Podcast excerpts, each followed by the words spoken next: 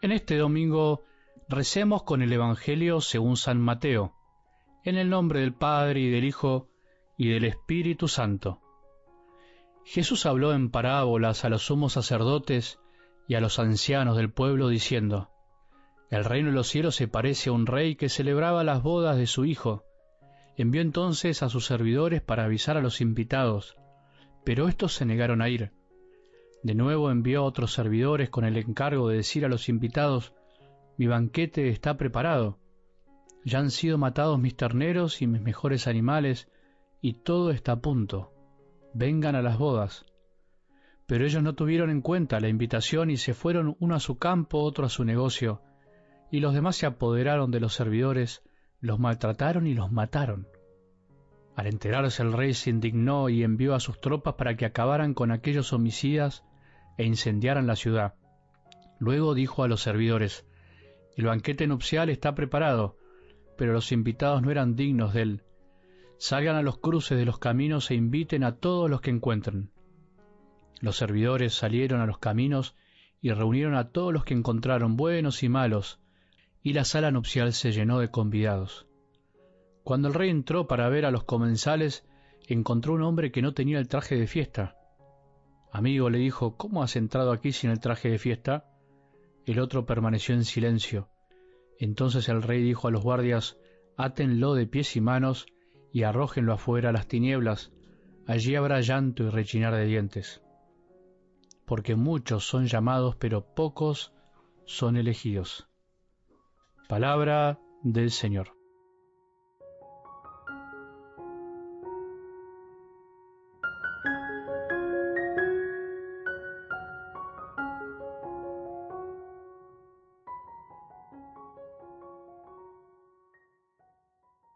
Cada domingo acostumbramos a reunirnos en familia para comer, para estar juntos, y aunque el verdadero sentido del Día del Señor se fue perdiendo en los últimos tiempos, instaurado gracias al cristianismo, gracias a nuestra fe en la resurrección de Jesús, el domingo es lo que es, un día que en general se reserva para el descanso, para estar con los más queridos, para disfrutar un poco en familia, pero al mismo tiempo, ¿cuánta gente hoy está sola? ¿Cuántas personas viven el domingo casi como un día de soledad, un día en el que no saben bien qué hacer? Parece que si no tenemos nada que hacer, no podemos estar. ¿No será que el domingo para muchos está vacío porque sin darse cuenta, a veces sin querer hemos desplazado al dueño del día?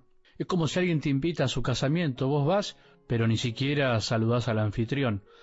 Pasar un domingo sin tener sin experimentar o buscar un acercamiento hacia el dueño del día, es perderse la oportunidad de ser un mejor hijo, de ser un buen invitado.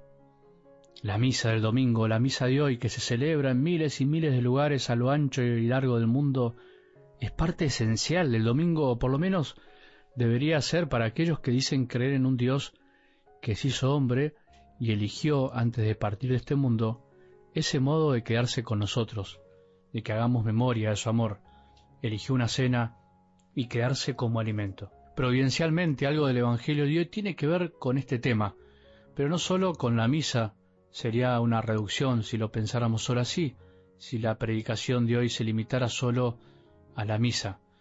Hay de todo en el Evangelio de hoy, una invitación, una negación, otra invitación, un rechazo y muchas cosas para hacer, excusas, negocios, ocupaciones. Incluso algunos actúan con violencia y maltratan a los servidores que van a invitarlos. ¿Cómo es posible que pase algo así? El rey los estaba invitando a unas bodas.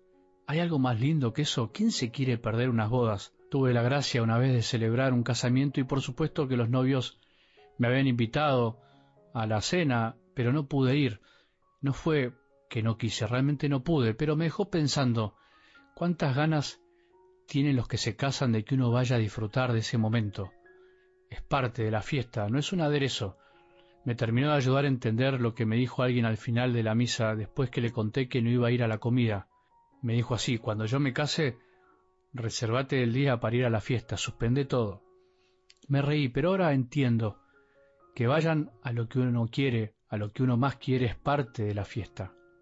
Es necesario. ¿Te imaginas lo mismo pero siendo Dios el que desea que participemos de las bodas de su Hijo, de Jesús con toda la humanidad, con vos y conmigo? Este domingo otra vez Jesús enfrenta a los sacerdotes y ancianos desnudando la ceguera de su corazón. No terminan de reconocer el don. Ellos eran los invitados principales, el pueblo de Israel, y ellos mismos eligen quedarse afuera de la fiesta. Evidentemente no sabían lo que hacían, por eso Jesús los terminará perdonando desde la cruz. Padre, perdónalos porque no saben lo que hacen. Cuando no aceptamos la invitación de Dios, en realidad no sabemos lo que hacemos. Cuando no aceptamos, Dios no se queda quieto, invita a los que parecen que no se lo merecen. Por eso, los últimos serán los primeros, ¿te acordás? Al mismo tiempo, para nosotros los cristianos, hay una advertencia. A un banquete, a una fiesta no se puede ir de cualquier manera. Hay maneras y maneras de ir, de vestirse. ¿Quién se atreve a ir a unas bodas vestido como si no fuera unas bodas? El rey invita a todos, quiere que todos se salven, que todos disfruten de su amor, sin embargo, quiere y necesita que estemos preparados, bien vestidos, que demos frutos de caridad, que estemos en gracia con Él, en amistad, que cumplamos su voluntad, que no elijamos el mal, si no nos puede pasar lo mismo que este invitado descuidado, quedar afuera y ser expulsado, y allí habrá llanto y rechinar de dientes. Que tengamos un buen domingo y que la bendición de Dios, que es Padre misericordioso, Hijo y Espíritu Santo, descienda sobre nuestros corazones y permanezca para siempre.